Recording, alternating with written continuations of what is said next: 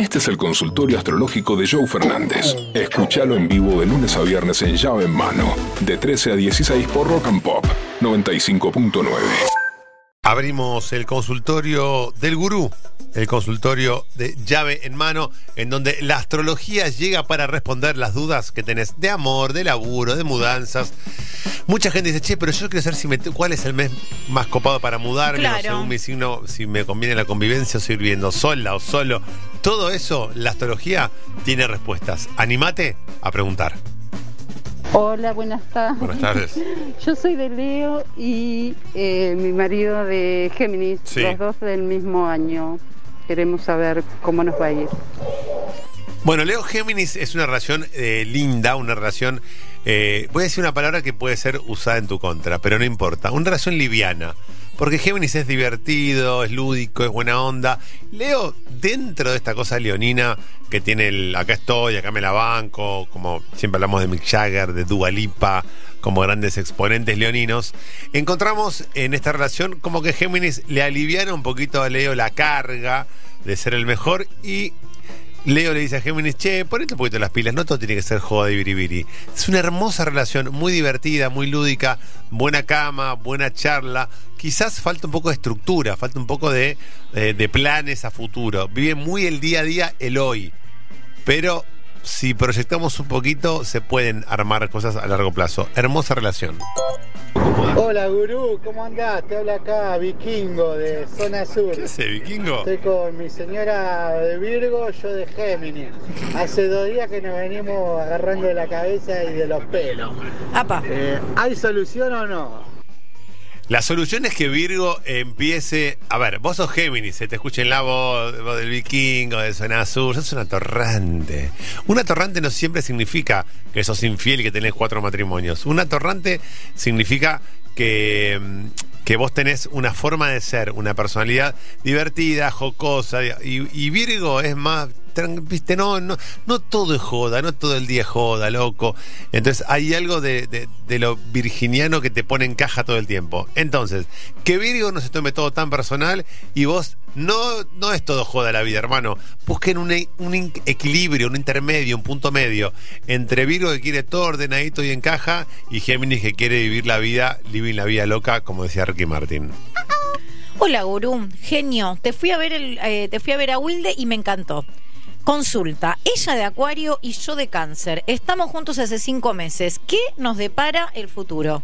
Son dos signos muy distintos, muy diferentes, en donde Acuario ama la libertad, el desapego y el día a día, y Cáncer ya quiere libertad, siempre la lleva dentro del corazón. Te pueden, te pueden, te pueden, te pueden, te pueden. Te pueden corromper, te pueden dar, pero, pero ella siempre está. Ayer soñé Bueno. con los y los Vamos. lloros, los que se Vamos. fueron, los que están en pensión. ¿Te repito? Acuario y, Virgo, perfecto. Acuario quiere libertad, quiere desapego, quiere pasarla bien. Y claro, Virgo quiere como más ordenadito todo, el método, la estructura. Entonces, acá lo que sucede es que un signo quiere Perdón, era Acuario y Cáncer esto. Un signo quiere la libertad y el desapego total, que es Acuario, y Cáncer quiere amor, sensibilidad, estar juntos, compartir. Van a tener que ponerse de acuerdo. Hay signos que no tienen que ponerse de acuerdo, que ya funcionan solos. Escorpio con Tauro, Capricornio con Virgo, Libra con Tauro. En este caso, hay que sentarse y fundar las bases de esta relación. Hola, gurú. Soy va? de Cáncer, del 2 de julio. ¿Me decís qué me depara este 2023 para mi emprendimiento? Es un desafío muy importante el 2023 para vos, porque el 2023 está Júpiter en Aries y te dice esto, emprendan, hagan, múdense, tengan un hijo, sepárense, eh, vayan de viaje, rompe el canuto ese, te quedaron dos lucas verdes, hacé la bosta y andate a la bosta. Eh, es un año para hacer cosas. Ya como canceriano, que arrancaste diciendo, y la verdad, eh, un nuevo emprendimiento, perfecto. Arrancaste muy bien, te va a ir muy bien. El 2023 es un año que premia a los osados, que premia a los que se animan a romper estructuras y a ir para adelante. Acordate que me vas a escribir en octubre, noviembre para decirme, gurú, gracias por el consejo, la rompí toda. Gru, Gru, estoy en pareja, he tenido de todo, bueno y malo. A ver. Con una re loca de Libra, el 4 de octubre. Mi vieja era de Libra y re tranquila, tuve otra pareja de Libra muy tranquila, muy equilibrada. Esta está mal anotada, algo pasó, le cambiaron la fecha de nacimiento, ¿puede ser? Para, amo el. Esta está mal anotada, estuvo bien. Tipo, la anotaron cualquier día, me gustó, estuvo bien. 4 de octubre, eh, Libra es un signo por lo general bastante políticamente correcto, que es como era tu ex, como era tu vieja, como son los librianos que conocemos. Este, tenemos el ejemplo de, de, de John Lennon, por ejemplo. Cuando luchan, luchan por la paz o luchan por... Hay algo de... Acá en este caso me parece que no tiene tanto que ver con el signo, sino con que te encontraste y te cruzaste con una loca, que puede pasar, como ella se ocurre cruzar con un loco o con No un importa el psicópata. signo. No, claro. Claro. Me parece que acá lo que tenemos que hacer es rever esa relación. Vos, evidentemente, la estás pasando mal. Uno vino a esta vida para pasarla bien. Para pasarla mal me quedo sola, me quedo solo. Salgo con mis amigas, Totalmente. con mis amigos, con mis hijos, con mi pareja. Pero si la verdad, si voy a construir algo con alguien, es para pasarla bien. Por lo tanto, esta relación no pasa por el signo, pasa porque a vos no te completa y ella saca lo peor de vos. Afuera está libriana de tu vida. Ya. Buenas tardes, Gurú. Buenas para tardes. consultorio astrológico. Hola. Mi nombre es Guillermo. Nací el 30 de abril de 1976. Bien, a las 10 de la noche en La Plata. Quisiera saber qué me depara el destino, amigo, en el amor y en el trabajo. El Abrazo amor. enorme, llaveros. Abrazo Gracias grande. Por tanto, perdón por tan poco. No, estás dando un montón con esa voz, Guillermo. Esa voz de whisky. Mamita querida de Single Malt.